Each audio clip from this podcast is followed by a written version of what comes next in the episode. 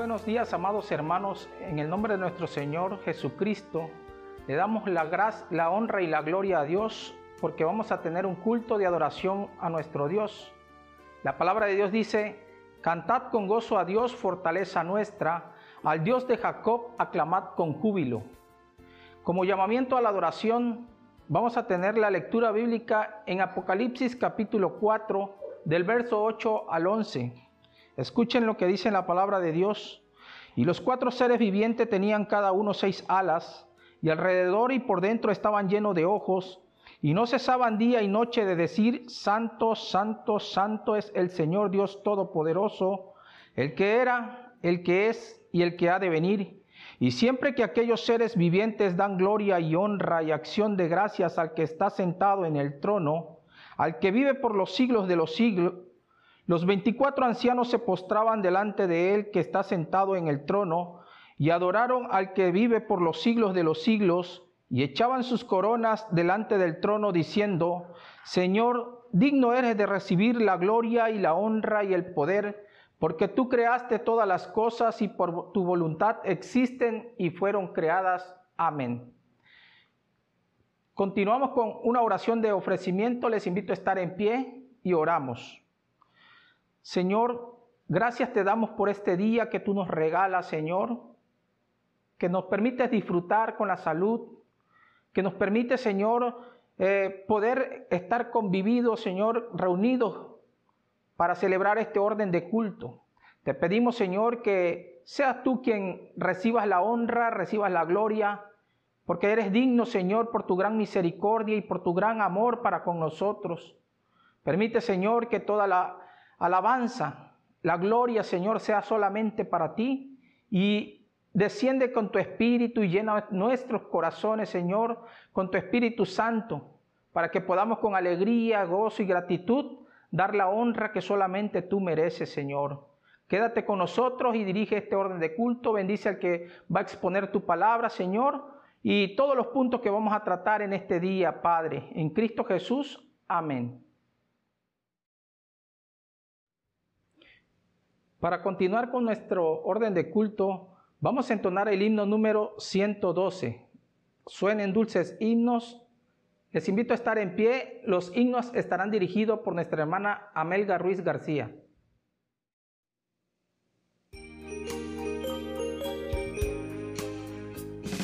Suenen dulces himnos, gratos al Señor,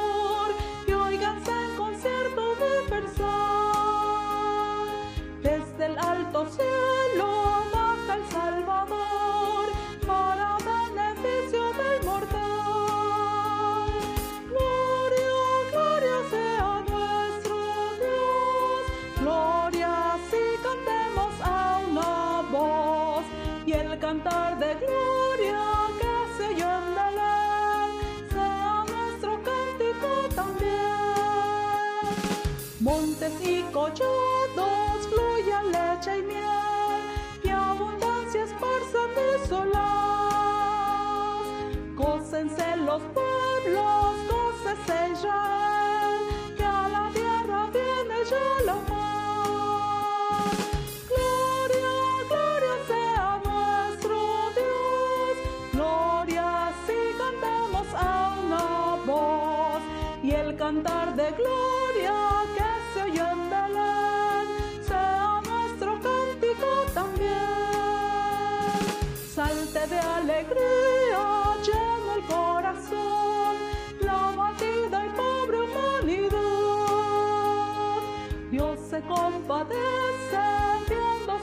su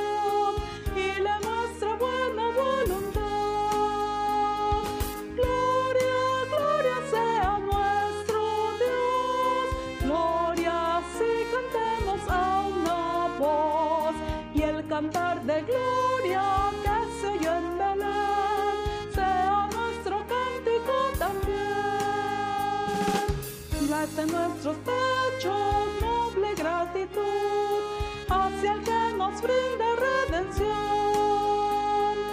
En Jesús el Cristo que nos da salud, tributamos nuestra adoración.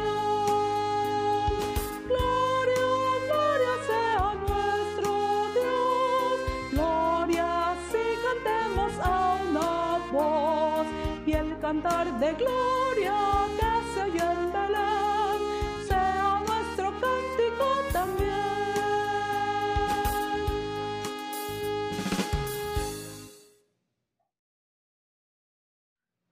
La palabra de Dios dice, mirad cuán bueno y cuán delicioso es habitar los hermanos juntos en armonía. Como siguiente número tenemos saludos de cortesía a cargo del Ministerio de Relaciones de nuestra iglesia. La letra del himno número 400 en su primera parte dice, mirad cuán grato es unidos hoy la gloria dar y a Cristo bendecir. En nombre de la iglesia Betania le damos la más cordial de las bienvenidas a este culto de adoración a nuestro Dios, donde en cada uno de nuestros hogares nos reunimos para glorificar el santo nombre de nuestro Dios. Gocémonos y alegrémonos porque el Señor nuestro Dios reina. Amén. Continuamos con nuestro orden de culto y les invito a estar en pie para entonar el himno número 114. ¿Qué niño es este?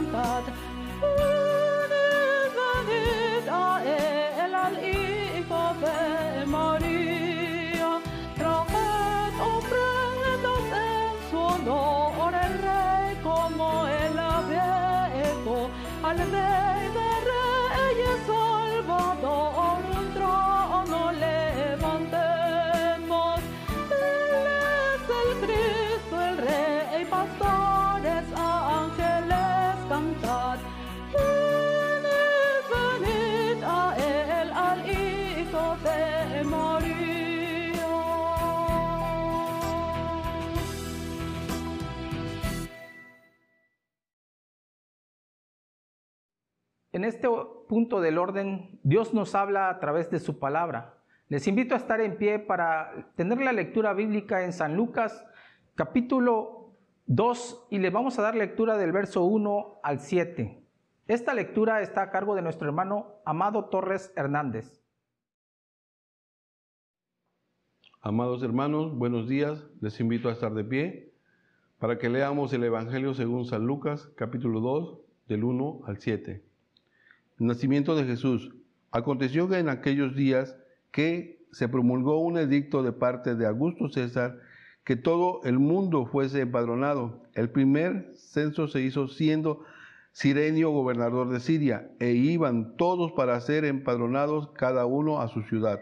Y José subió de Galilea, de la ciudad de Nazaret, a Judea, a la ciudad de David, que se llamaba Belén, por cuanto era la casa y familia de David, para ser empadronados con María su mujer, desposada con él, la cual estaba encinta.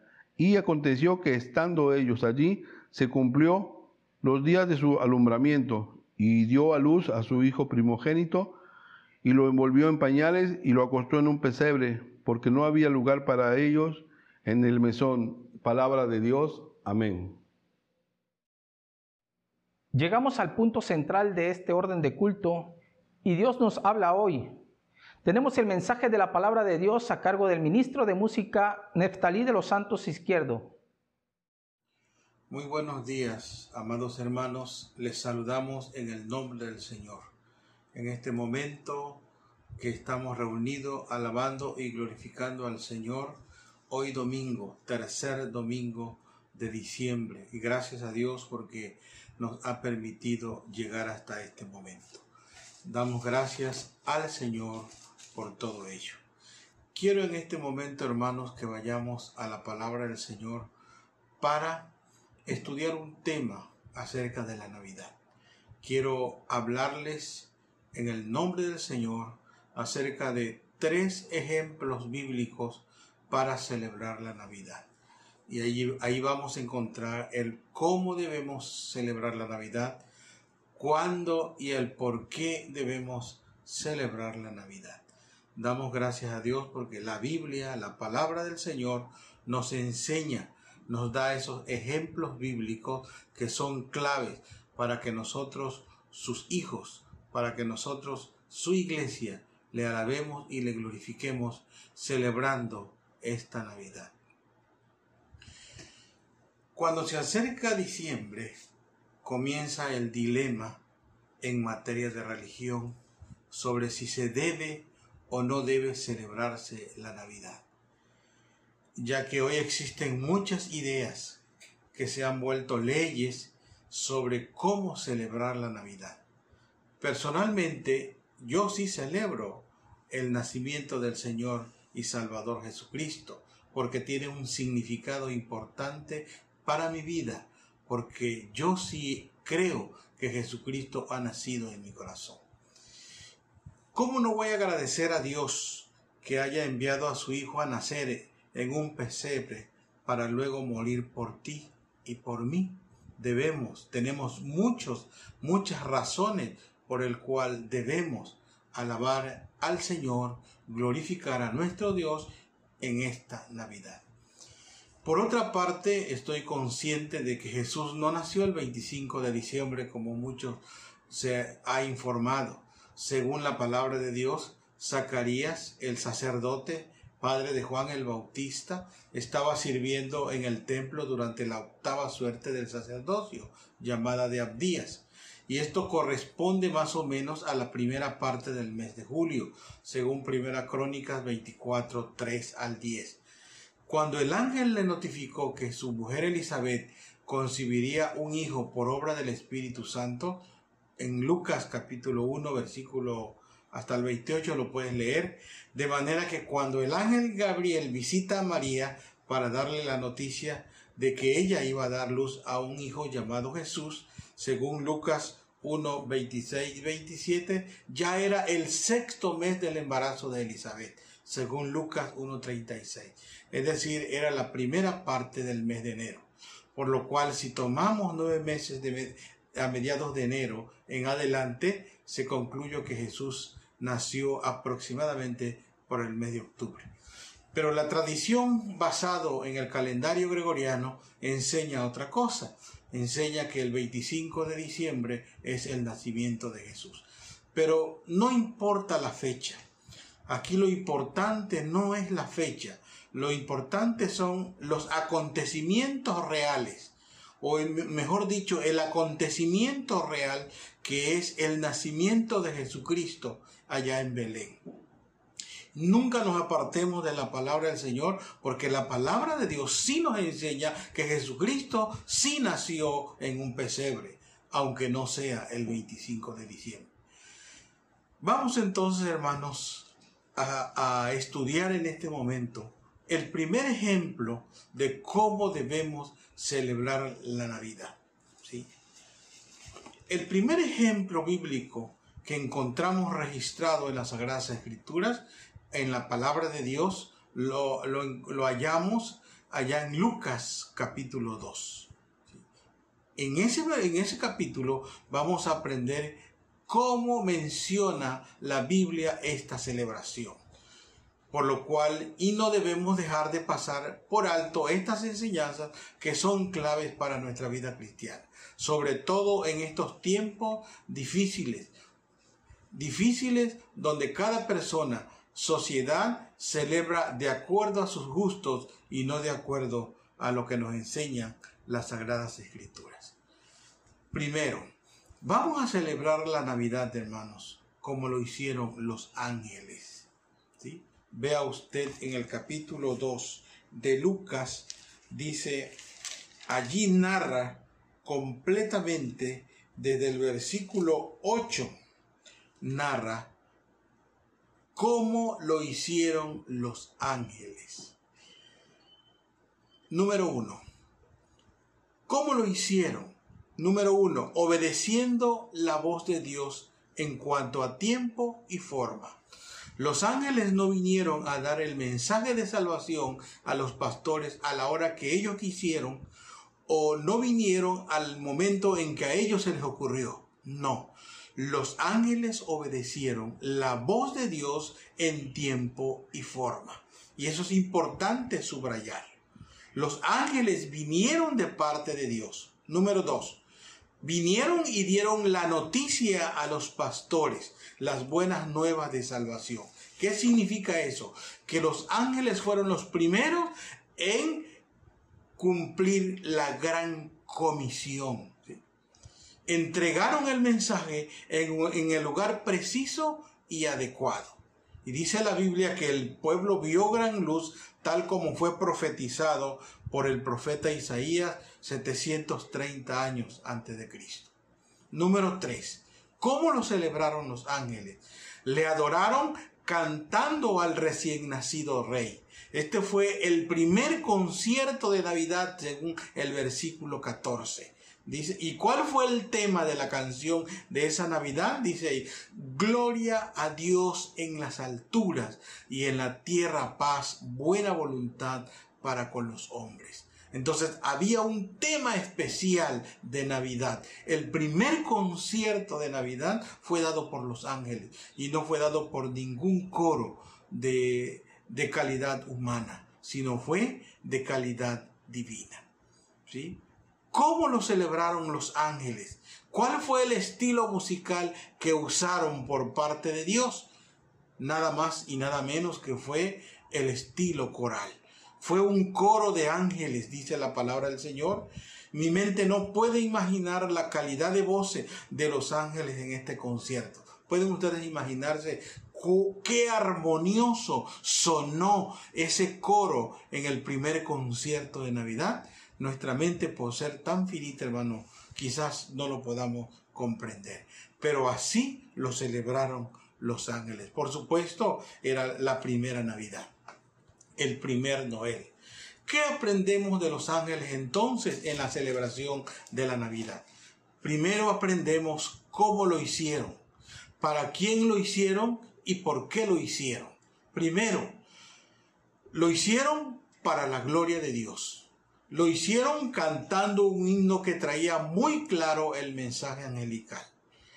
¿Por qué lo hicieron? Lo hicieron porque era el plan de Dios para salvar a su pueblo. ¿Sí? Lo hicieron porque en Jesucristo, en el recién nacido Rey, vendría la paz a inundar a este mundo. ¿Cómo lo hicieron? Dice la Biblia que lo hicieron cantando al Señor.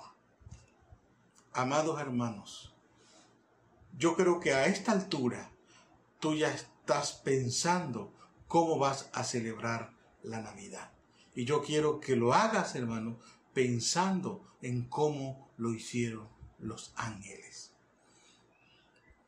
No es preciso de que tú tengas que cantar en un coro para celebrar la Navidad pero sí es preciso de que le alabes, de que le glorifiques, de que te entregues a Él, de que eleves tu canto al Señor en gratitud, porque Él envió a su Hijo al mundo para salvar al mundo. Eso aprendemos de cómo los ángeles celebraron la Navidad. Número dos. Ahora, ¿cómo lo celebraron los pastores? Ese es el segundo punto.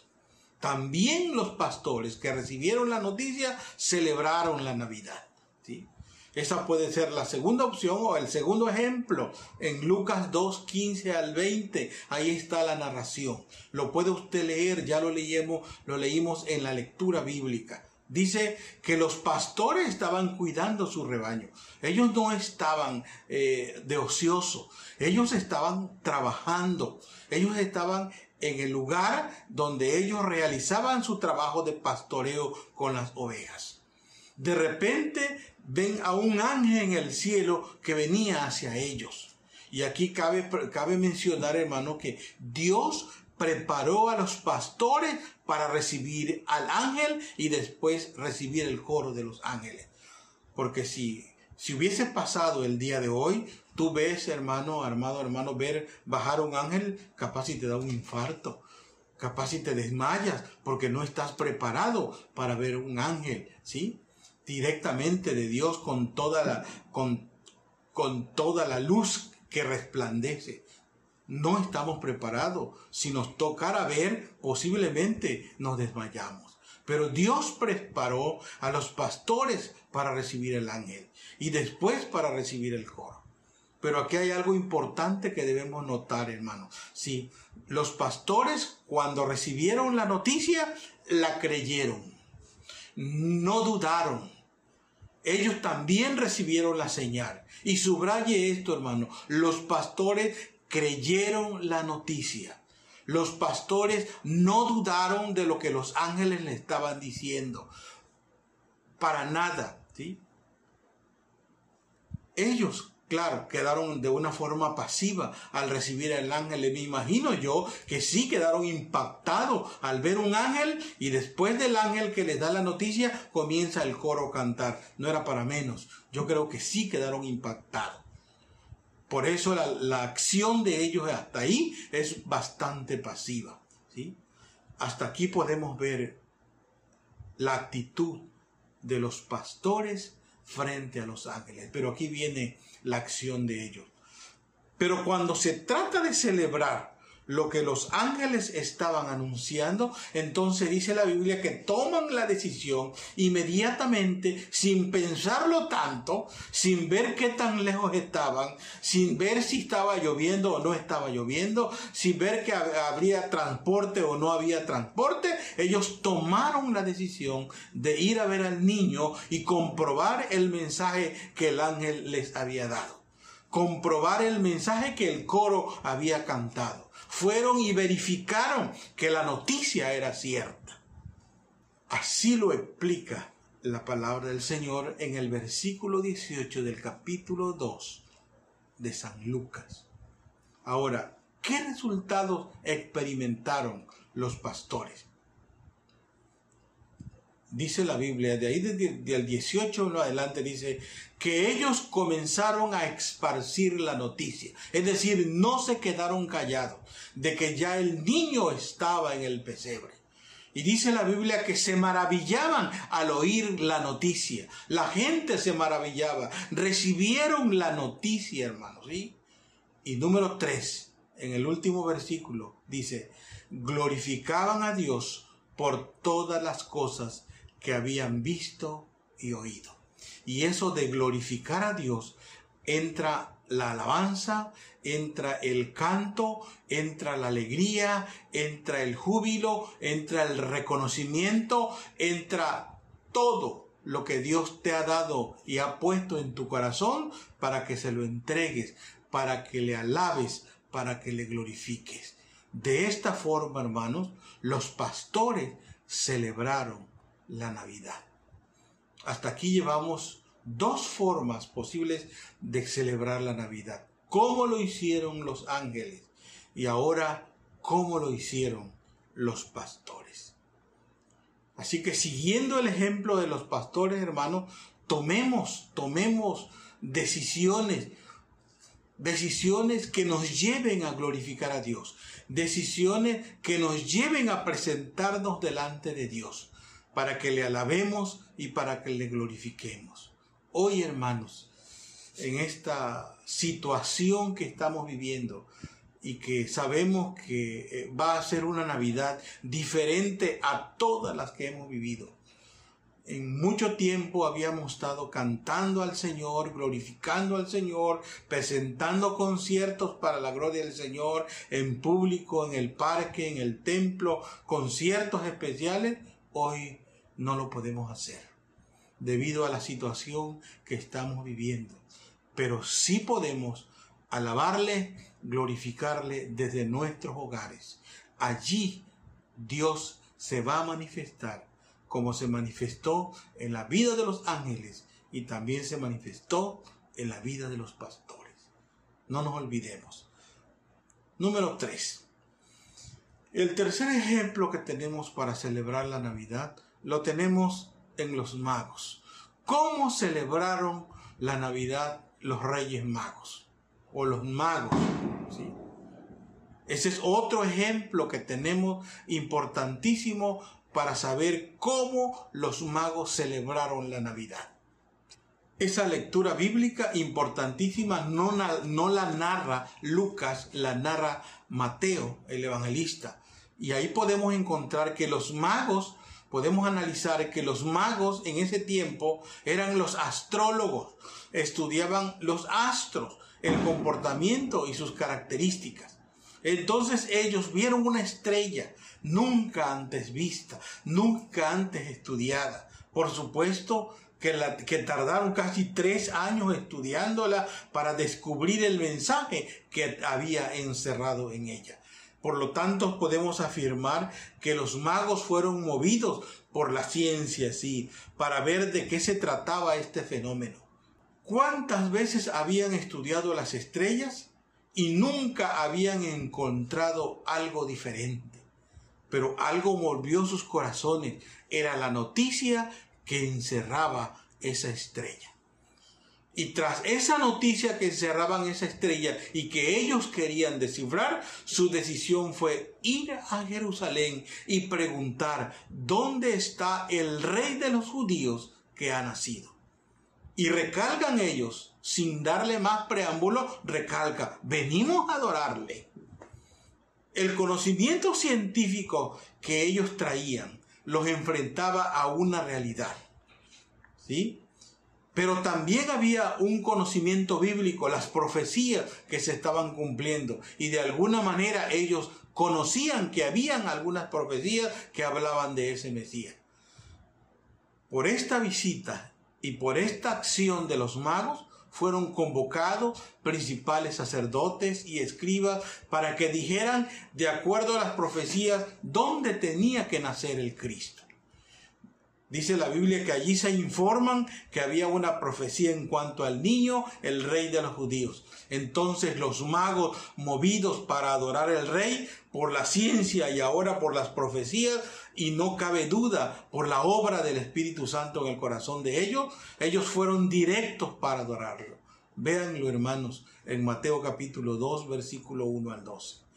¿Cuál fue? ¿Cómo le adoraron? ¿Cuál fue la decisión que tomaron para ir a adorarle? Dice que tomaron la decisión de seguir la estrella. Número dos, cruzaron todas las barreras sociales y políticas de aquel tiempo. Allá estaba Herodes, que era enemigo de los judíos. Caminaron muchos kilómetros para encontrar al niño. No estaba cerca. Se cree que después de tres años encontraron al niño. Los reyes magos no llegaron precisamente en el momento en que llegaron los pastores. ¿De qué otra forma fueron? No cayendo en las falsas filosofías del rey. ¿Se acuerdan cómo se comportó el rey Herodes cuando los vio?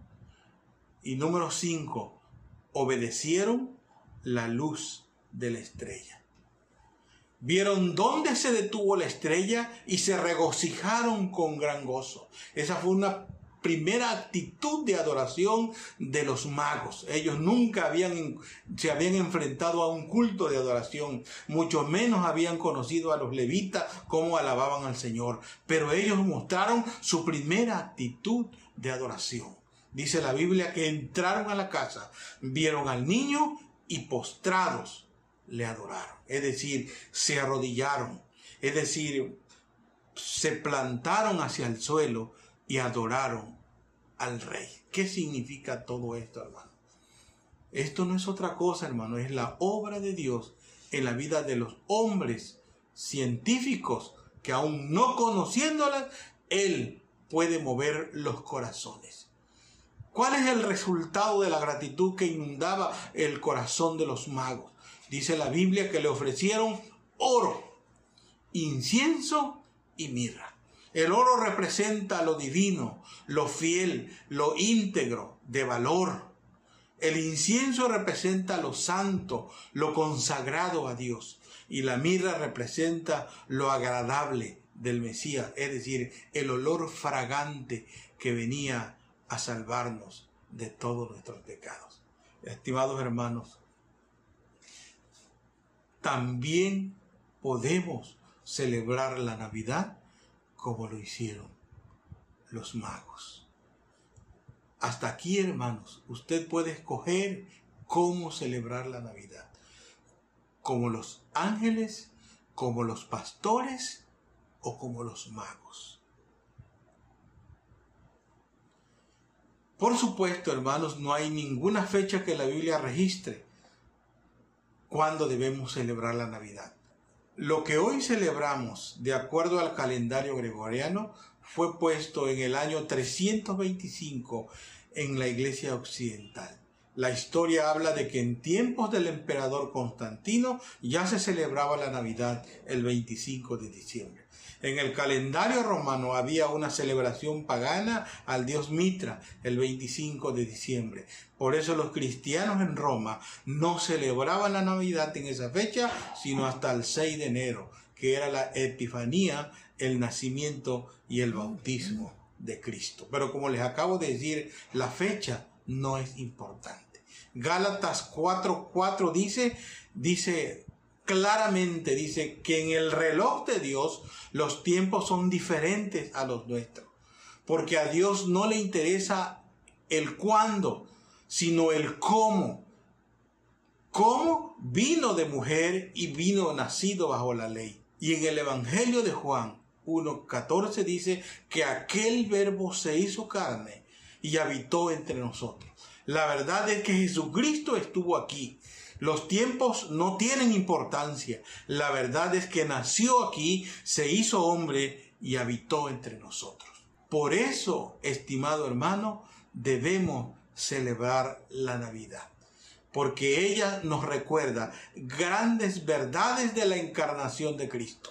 Número uno, que nació en un pesebre, que vivió entre nosotros, que realizó su ministerio aquí en la tierra, que hizo muchos milagros y prodigios, que fue perseguido, que fue enjuiciado, fue crucificado por nuestros pecados, fue muerto, resucitó al tercer día, ascendió a los cielos y está sentado a la diestra de Dios Padre.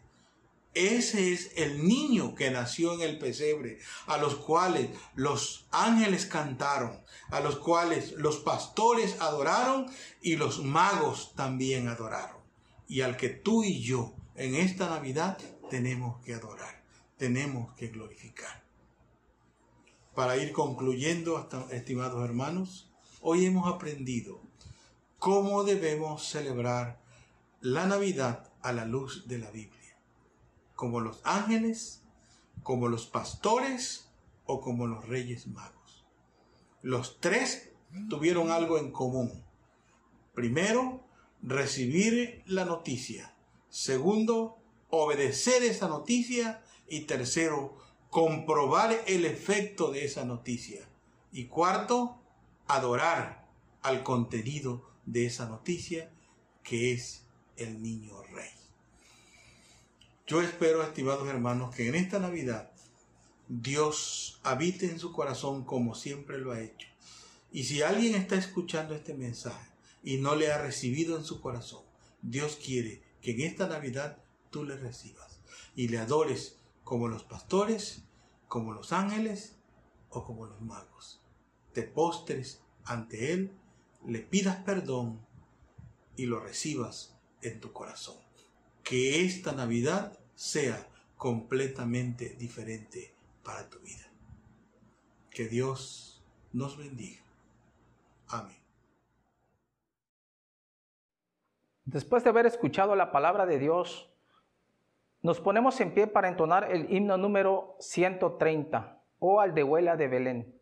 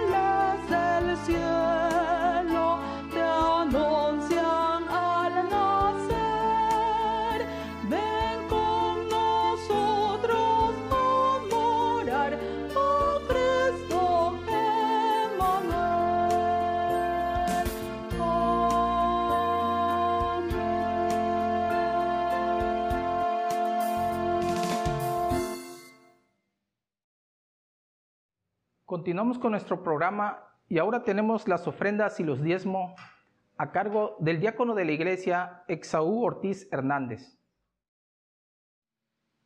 Iglesia amada, muy buenos días. Tengan todos ustedes. Les invito en estos momentos a orar por las ofrendas.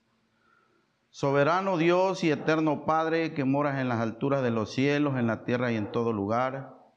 En esta hora, Señor, nos acercamos hasta el trono de tu divina gracia, tu pueblo y yo, Señor, para ofrecer a ti, Señor, este momento de ofrendas, Padre Celestial. Te rogamos, Señor, que en esta hora reciba, Señor, la gratitud que tu pueblo, Señor, eleva a ti, Padre Celestial.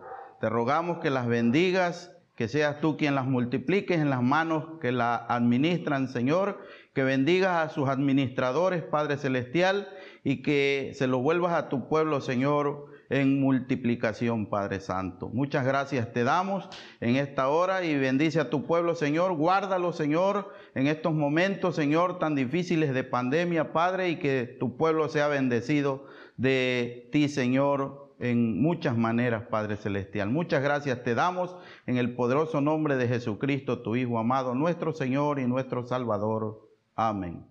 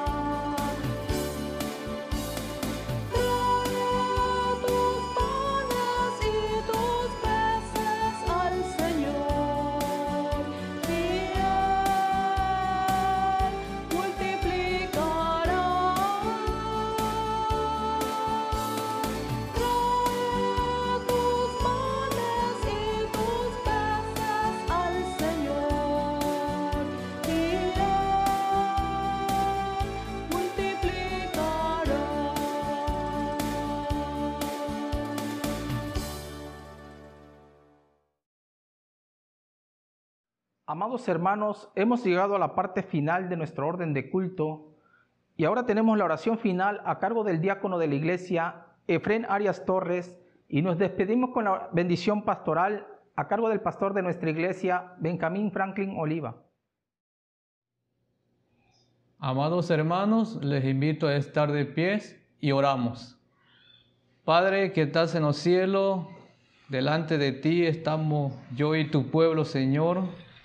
Agradecido contigo, mi Dios, porque nos permite en este día adorar tu nombre.